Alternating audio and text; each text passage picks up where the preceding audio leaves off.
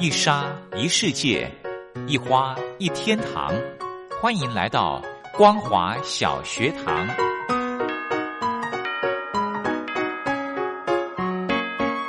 让我们一起学习，一起分享。光华小学堂。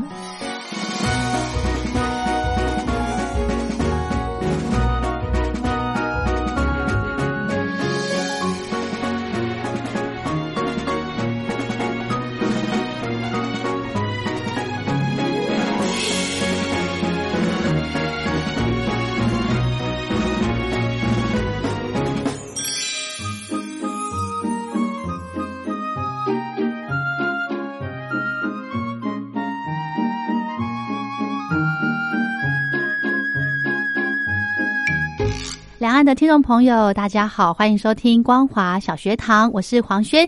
今天呢，在节目当中一样的要带领听众朋友，我们走出录音室，来看看非常有意思的特展。非常开心的呢，我们再度的请雷洛哥带领两岸的朋友，我们到户外来走走。雷洛哥好，听众朋友大家好，黄轩你好。我们上个礼拜呢，呃，听到了非常特别的展，就是灯。对。我也希望用这个广播的形式，有些朋友可能没有办法有来台北的机会，但是呢，知道有这样的一个博物馆，我们可以用听觉的方式，我会带着大家用听觉，可能透过我的叙述的形容，嗯，让大家看到不同的展区有一些不同的一些样貌。我相信用听的展览跟用眼睛看的展览是完全不一样的感受。对你听过之后，可能引发了你一些兴趣，可以就来看看这个展览。是是是。那在上个礼拜，我们为大家介绍的是灯的展。那迪化二零七博物馆呢？它每一年至少有两档到四档的展览哦，在中间呃这个穿插着，让大家可以有很多的想法。那今天呢，要跟大家来介绍的这个展呢，是从这个今年的二月七号一直到九月六号，其实大概就到秋天了，半年的一个时间。这个呢叫做“给你一封小情书”特展。黄轩，你有接过情书吗？呃，有没有？还是都是小纸条？呃，还想哎，真的要想很久。你是怕你老公听到吗？不是，我在想，好像都是，好像是我写给人家哎。嗯，好像女生的心思都比较细腻，对不对？对。那呃，以前台湾早期的社会。当然，女生喜欢男生会写小情书，因为女生可能都会用一些比较特别的文字啦、信封啊、信纸啊。对，男生其实也会写给女生，但是好像都要去抄一些什么情书大全啊，就是没有那么多的想象啊，对不对？这一次呢，为大家介绍这个展呢，叫做“给你一封小情书”特展，好可爱哦，特别，你知道吗？当初呢，我看到这个展的这个邀请函的时候啊。呃，他就是把这个一封一张信纸折成很特别的。我想，呃，黄轩可能有经历过那个年代，我们会写给别人的情书会折成一颗心，我会一个叶子，叶子是我会的。哦，叶子我不会，折成叶子，哦，太厉害了，就是把信纸折起来，折成叶子，呃，叶子。然后呢，还有就是信封跟信纸可能要匹配，还有就是比较特别的就是信纸可能要有香香的味道。就买就有啦，对呀，但是你还要精心的去挑啊，对对对，上面可能还会有一些什么勿忘影中人啦，然后什么什么一些字在上面吧。我之前我你讲在我印象很深刻，我喜欢那时候年轻的时候吧，喜欢日本的少年队，不晓得刘洛哥有没有听过？有有，那是我的年代，东山纪之啊，对不对？嗯，我那时候很迷他。就是买了一套，就是连信封跟信纸都有的。是，可是我觉得他们以前卖这种很奇怪哦，他的信封跟信纸哦数量不会一样。当然喽，因为你不可能写只写一一一张信纸，那或者说你可能会写错，所以信纸可能会比较多啊。是哈，对呀，对，所以他那个信纸呢，这个用东山纪之的照片当做底，这样子你就会舍不得写，你知道？对，所以大家会觉得说，你到底是喜欢东山纪之呢，还是喜欢写给写信的那一个人呢？哎，你这样子让我勾起小时候写信、写情书的那个回忆吗？对，嗯，好好玩哦。对啊，所以说这个展也很特别，你知道吗？他那时候其实就有曾经呃有询问过我说，可不可以把一些听众朋友的信件给他们？因为这个给你一封小情书，可能是诉说着对主持人的一些情谊，也可能是诉说对节目的感情。是，那我就说，哎，可能我还要问问看听众朋友同不同意，因为我有跟呃。我们访问的过程当中，我就有让馆长知道说，其实我开从开始做广播到现在，听众朋友的信我都留着。嗯，这件事情对我来说是一个非常珍贵的资产。尤其近几年来，如果我们能够收到听众朋友的来信，我们更更是觉得如获至宝。对，因为现代人大部分都用 email，可能一封信咻三秒钟、五秒钟就到达了目的地，嗯，缺乏了以往的等待跟期盼的那种心情。对，而且也少了一点温暖温度。对对对，对不对？尤其手写的字，不管。字是好看或不好看，呃，我都觉得是代表了一份情谊在。是雷洛哥，你讲到这呢，我就想要很很骄傲的跟听众朋友分享，就是呃，在光华小学堂呢，其实开播到现在应该也算有四五年了啦。嗯真的收到大陆的听众真的有亲笔写信过来的，你会觉得很感动，尤其是我收到第一封的来信，嗯，然后他又是。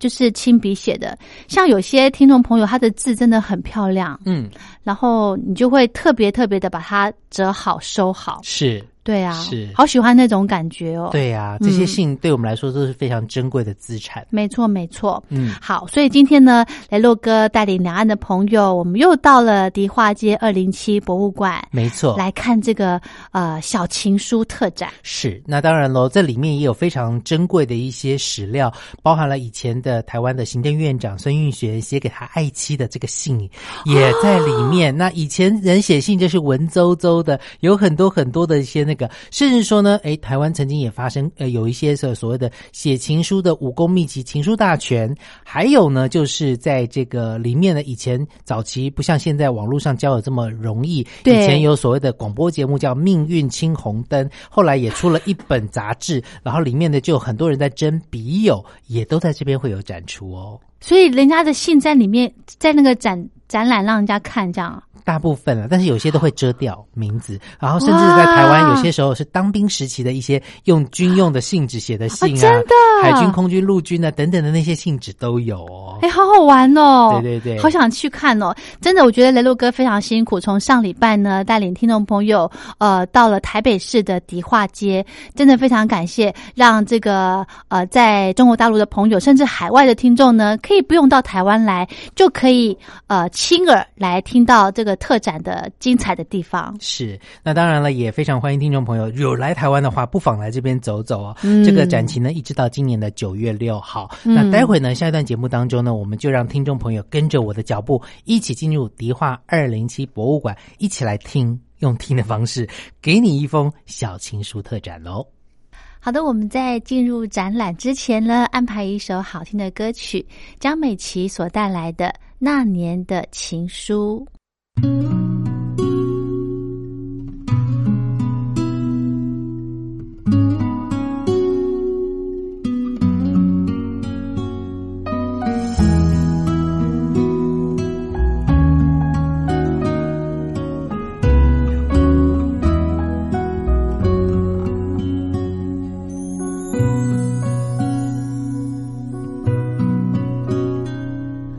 受伤青春。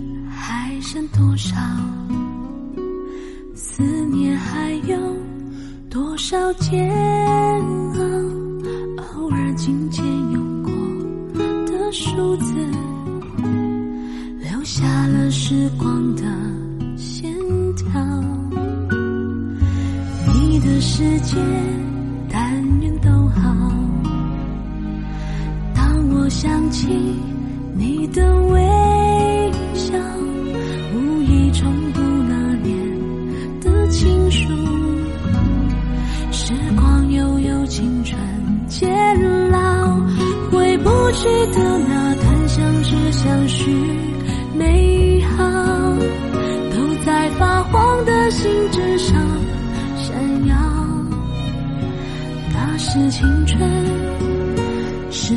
记号，莫怪读了心还会跳。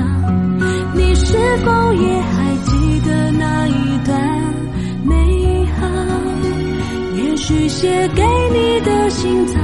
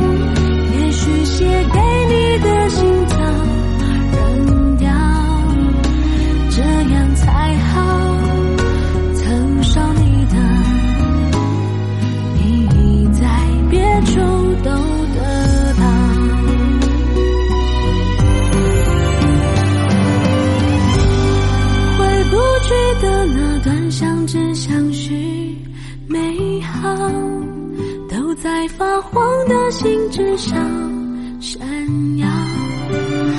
那是青春诗句记号，莫怪读了心还会跳。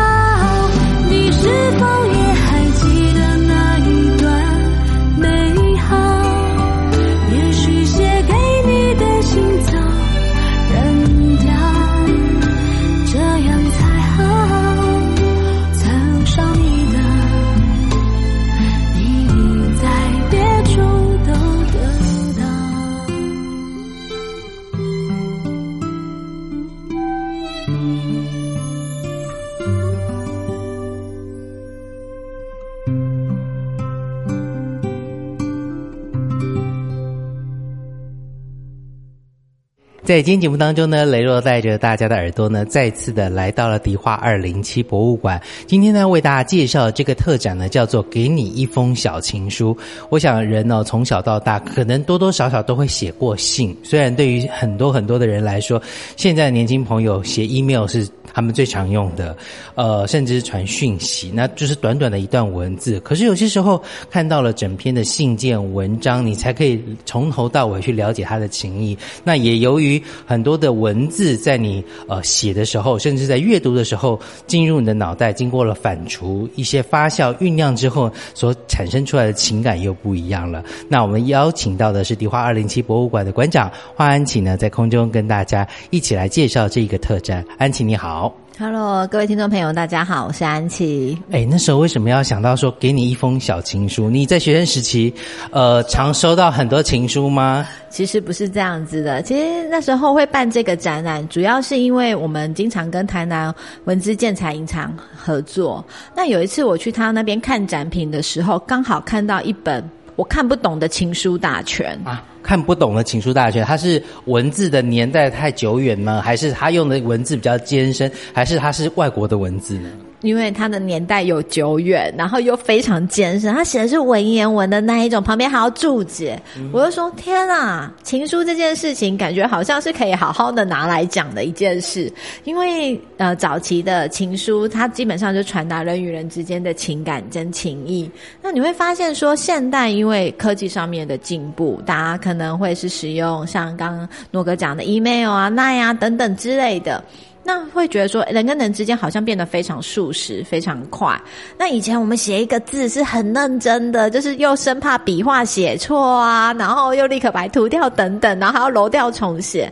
那会发现说现在的这一个新的世代，或是现在这个样子的一个速食的一个社会，让早期的这种人与人之间的温暖，还有就是这一个写字方面，就是字字斟酌的这件事情，已经逐渐被淡忘了。那我们就想说，好，我们来办。一个这样子的展览，所以这个展览其实是从一本这个情书大全开始的。是，但是呃，要筹划这样的一个展览，有些人会觉得情书可能有些时候是很私密的，然后呃，你可能要去借展。像那时候安琪就问我说：“哎，那个，因为我会把听众朋友的这个写来的信件，有的时候拍出来说啊，其实现在我觉得感觉到呃时间的这个速食的快速的流动，大家很少提笔写信，但是每一次收到听众朋友的来信的时候。我都很珍藏，甚至我我印象当中，如果没记错，我家里有一两箱，就是那个呃，从我开始做广播到现在的那个听众朋友写来的信件，我都留下来。不同的时期，他们所用的文字语言所传递的方式，其实都是不太相同的。那我相信这一次在策展的过程当中，应该也有些人。很舍不得，或者是说，呃，很害羞的，不不太愿意把这个情书拿出来吧？嗯，应该是大部分的人都不会想把情书拿出来吧？对，所以我们在这一次找展品里面，我们也真的是花尽脑。脑筋，然后就费尽心思想说如何把这个展览先把它筹划好。那我们其实发现情书它有不同的阶段，例如说校园情书，因为他们可能在学校里面就是用传纸条的方式啊，所以它没有，它不一定有信封，它通常一定会折得非常的漂亮，让收到的男同学或是女同学有一个 surprise 在，然后再把它打开之后再。阅读完之后，再把它细细的再把它折回来，对，所以我们发现说，哎，这校园情书是一个阶段，那接下来分隔两地是另外一种阶段。那分隔两地有时候可能在当兵啊，有可能在求学，可能在远方，所以他们就会有信封啊、信纸啊等等之类的一个时间轴。那另外一个我们想要跟大家分享，其实在西洋的话，他们也有所谓的明信片呐、卡片呐等等。那在这次的展览当中呢，我们也有接到。几个那个英文的打字机，所以民众如果真的有很想体验，就是在呃西洋这样子的一个方方面的话呢，可以使用我们现场的一个打字机。那透过这样子的一个展览筹划，我们就尽量让这个展览比较完善一点点。那当然，其实最困难的地方还是要有真实的情书的一个存在，所以我们就找了非常多的志工啊、朋友啊、熟识的人啊等等，到处去问说：“哎，你有情书吗？可以提供吗？”安琪一定会把名字藏起来的，不会让大家发现是你的。但是大家还是非常的害羞，所以我们在展场里面呢，这次的没有办法有落那个很长的感谢名单，因为大家都把名字藏起来了。对，然后我们有找到的情书里面，其中有一个是非常的感人的，其实是孙玉璇院长的情书。他这个其实他算有点像是家书，那他是写给当时他的未婚妻。那因为孙玉璇院长在民国三十。四年的时候，先来台湾的。他的太太人那时候还在中国大陆，那还没有论及婚嫁，就是即将论及婚嫁的女朋友还在中国大陆，所以他就写了一封信给他，然后跟他讲说：“我希望可以赶快见到你，把你娶到台湾来。”对，那你会发现说，像孙院长这样子的一个人，他对于他的夫人是非常的用情至深的。嗯，好，那接下来呢，我们就来看看到底在这一次的这个给你一封小情书的特展里面有哪些，因为刚刚有大概分类了嘛，那我。也想到说，安琪其实讲到的，呃，这个包含了零，因为情书有些时候，尤其是要分隔两地的时候，要邮寄，有些时候等待也是一种，呃，是一种折磨，但是收到的时候是一种甜蜜。然后收到的这个不一样，像我印象当中这几年来，我收到呃。信件是自己寄给自己的，就是有一年我去呃去年去韩国，那在韩国的这个观光公社，他们就是有个服务处让你写下来自己要对自己说什么话。那一年之后到年底的时候，他们把所有观光客的这个明信片收集起来，然后帮你投递寄回到你的家乡，然后你就会收到自己的这个明信片。那当然不同的年代还有像以前这个台湾也有邮简的年代，就是一张信纸写完以后折起来就可以直接贴。上邮票寄出去，它就是信封跟信纸是合在一起的，这都是不同年代的。好，那接下来我们就来看看有什么呃不一样的可以介绍，因为情书有不同的，刚刚有讲到有折法的方式、写法的方式，甚至我们在。念书的时候还会去选那种有味道的信封跟信纸，对不对？对，还有书签，对。是好，那我们接下来从哪里开始看起呢？我们一开始的话，我们先从我们这次的主视觉，就是有折的这个情书，先跟大家分享。那其实我们在选这个折的情书的呃过程当中呢，我们有一整面的展墙，一共有介绍十六种不同的折法。那这些折法呢，它在我们的生活当中，或许你曾经看见。那每一种折法，它基本上都是非常的繁复的。对，那你可以看得到，就是当时就是我要把这一封信交出去的时候，有多么样的珍惜。是对。那这些折法呢，今天如果今天朋友来到现场，刚好手边有纸的话，其实可以按照我们墙面上面的步骤来练习一下，看怎么样可以折出这样子的一个折法。接下来的话，其实旁边的话就是一些有折过的情书的部分，可以来跟大家分享。是，刚刚看到这个折法的部分，其实我们可以看到有很多包含了像是制服啦、星啊，或者是鹤啊、鸟啊等等的，都是代表了除了你把呃这个情书内容写好之外，你还希望能够把它折出一个很有造型的，对方一收到的时候打开信封就是一个惊喜。但是呢，除了教你怎么折之外，另外就是有很多不同的折出来的结果，呃，像这。这一次我收到了迪化二零七博物馆的这个邀请函的时候，就是一颗心。听说工作人员花了很多时间，一一封一封的把它折好。对，没错，我们其实现在应该算是说折爱心专家了，大家都有自己的一个小美感跟小 p e p 如何让自己折出来的爱心就是又正然后又漂亮。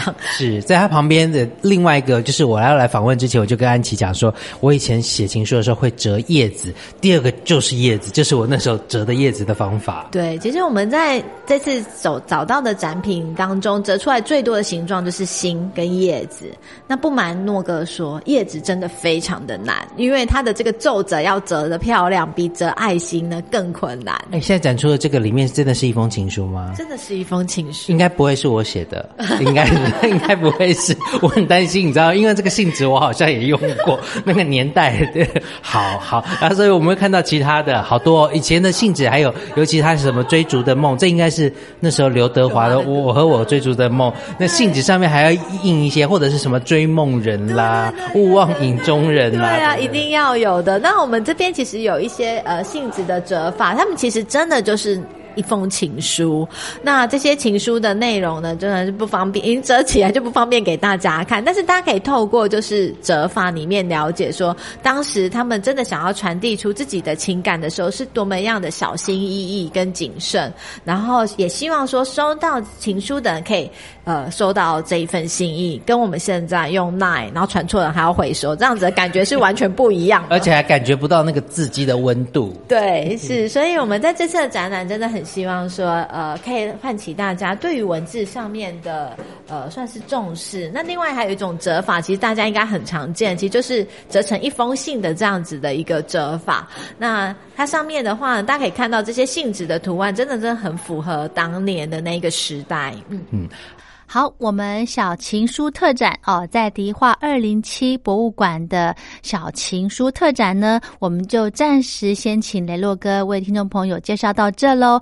我们明天还有时间，我们继续的呢，来再来请雷洛哥带领听众朋友到户外，我们走到迪化二零七博物馆，再来好好的来聆听小情书特展。那么今天的光华小学堂就为大家进行到这喽。如果对节目内容有有任何建议想法，非常欢迎您写信到台北北门邮局一七零零号信箱，或者是用电子邮件寄到 l i l i 三二九小老鼠 m s 四五点 highnet 点 net 给黄轩收。节目最后安排一首歌曲，由洪明的《写情书》。我们光华小学堂，明天见喽，拜拜。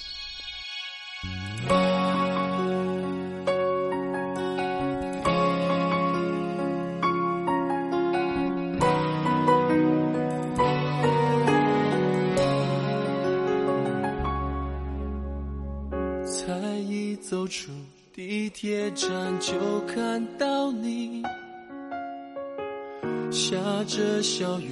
撑着伞站在风里，如果我有纸笔，也就毫不犹豫，将在你离去前写下只字片语。很多人心里陷入挣扎，不怕爱情也有虚假，就把情书写成是童话。我写下一天一封一千万封的情书，只想要对你说，我有多深爱着你。我想。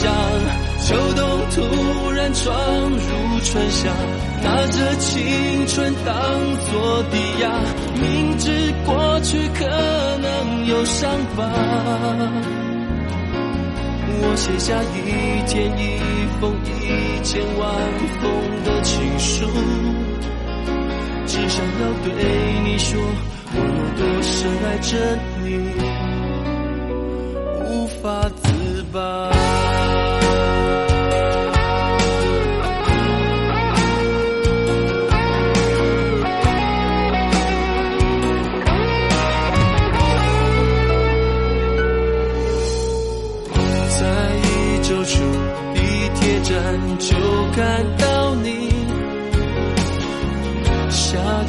小雨，撑着伞站在风里。如果我有纸。笔，也就毫不犹豫，将在你离去前写下只字片语。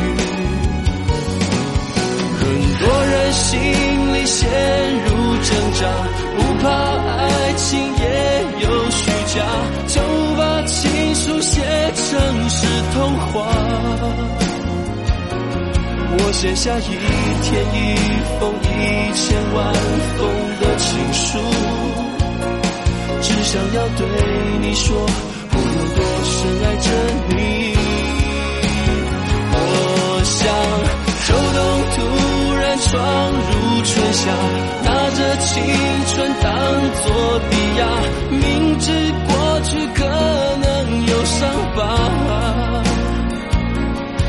写下一天一封一千万封的情书，只想要对你说，我有多深爱着你，无法自拔。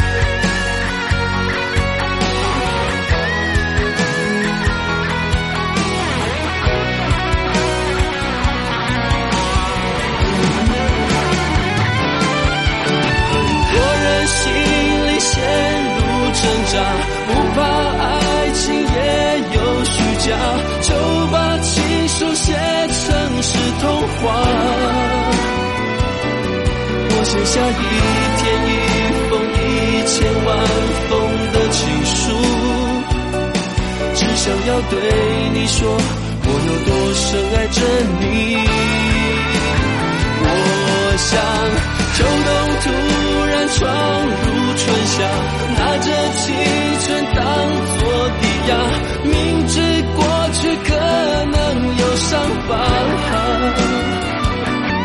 我写下一天一封一千万封的情书，只想要对你说，我有多深爱着你，无法自拔。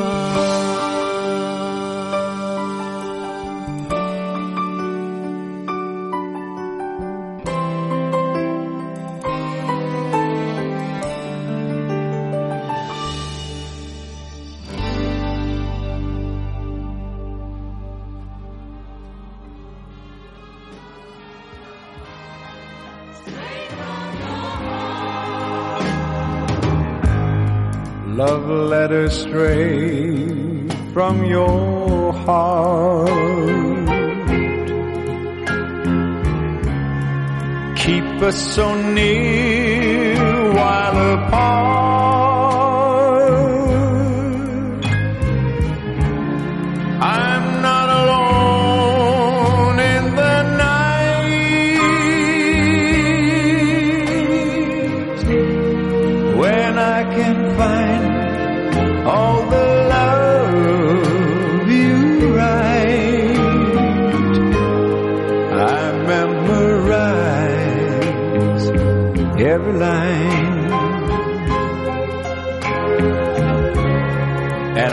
Kiss the name